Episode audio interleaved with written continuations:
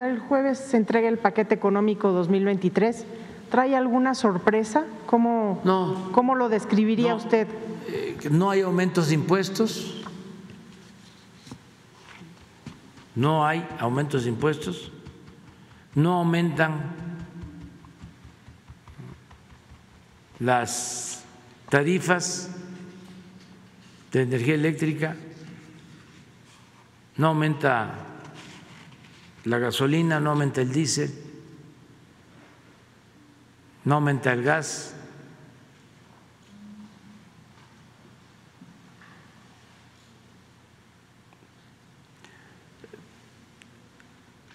vamos a poder financiar todos los programas prioritarios, tanto los orientados, destinados al bienestar de la gente. Sí. Ya poco, pero sí vamos a este, hacer algunos ajustes eh, para seguir liberando fondos al desarrollo, pero no a salarios, para que no, no hay despidos.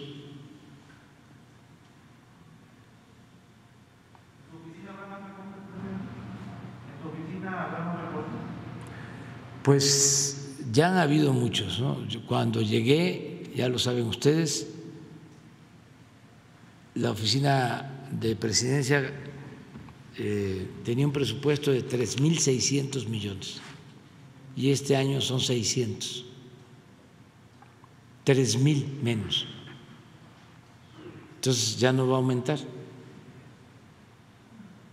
Y vamos a, a seguir este, con la austeridad, ahorrando, ahorrando, ahorrando, ahorrando, ahorrando, para poder financiar el desarrollo sin deuda, sin endeudamiento.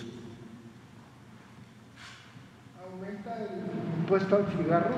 No, no hay aumento a nada. Les comento algo, además. Hay algunos este, que me han venido a decir que por qué no aumenta el precio de las cervezas y del alcohol y de los cigarros y de los refrescos y de esto y de lo otro. ¿Saben que tenían un truco bien ensayado?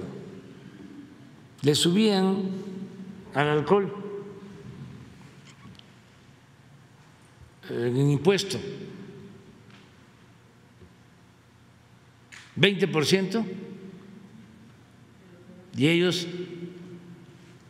le aumentaban 40. Aumentaban el impuesto, digo, aumentaban el precio del producto y le echaban la culpa al gobierno. El gobierno era como el alcahuete. ¿Por qué aumentó? Ah, porque aumentó el impuesto. Nada más que no aumentaban lo que se incrementaba de impuesto, aumentaban el doble y aprovechaban para echarle la culpa al gobierno. Por eso no hay aumento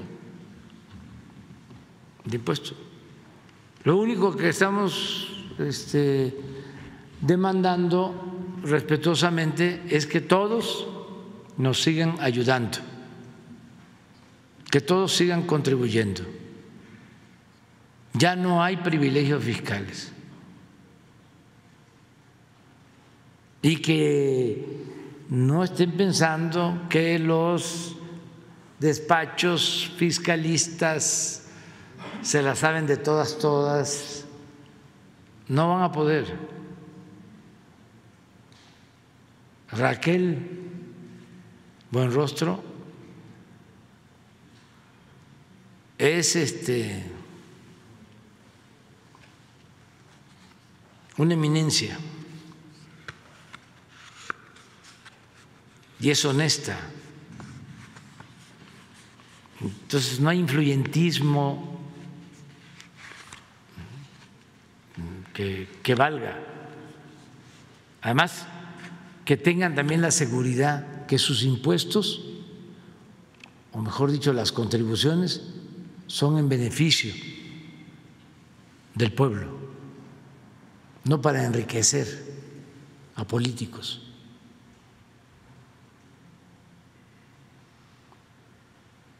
Que eso es un cambio también importante. La gente a veces no pagaba porque decía, pues ¿cómo voy a pagar impuestos si este, se lo roban todo?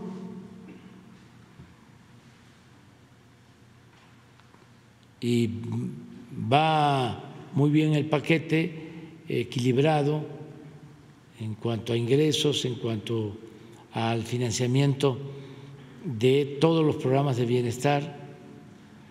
Se está considerando un incremento en presupuestos para programas de bienestar. En caso de adultos mayores es un incremento de un poco más del 25% en pensión. Y eh, traemos el presupuesto para concluir el tren Maya, traemos presupuesto para eh, terminar los programas del istmo, para terminar de integrar la refinería de Dos Bocas, para eh, financiar las dos plantas coquizadoras que estamos construyendo, para seguir modernizando las refinerías, para construir las nuevas plantas termoeléctricas que estamos haciendo en la península de Yucatán, dos que ya se iniciaron, una en Mérida y otra en Valladolid para resolver el problema del abasto eléctrico en toda la península. Lo mismo, eh, la Comisión Federal ya tiene presupuesto para resolver el problema de la interconexión en el norte de Sonora a Baja California, eh, el que no falte la electricidad en Baja California Sur, en particular en Los Cabos. Tenemos 34 proyectos eléctricos y de esos 34, 16 tienen que ver con modernización de las hidroeléctricas, compra de turbinas nuevas, de equipos para eh, producir más energía eléctrica. Estamos bien, eh, se está llevando a cabo una reestructuración de deuda. Por ejemplo, nunca se había logrado una reestructuración de deuda con Japón y eh, deuda que estaba contratada a tasas del 6%, del 8%, se reestructuraron a tasas del 1, del 2%. El secretario de Hacienda, Rogelio Ramírez de la O, que ya ven que no aparece, no es protagónico, es una eminencia, es un buen secretario de Hacienda y su equipo, el subsecretario de Ingresos, el secretario de Egresos. Estamos muy bien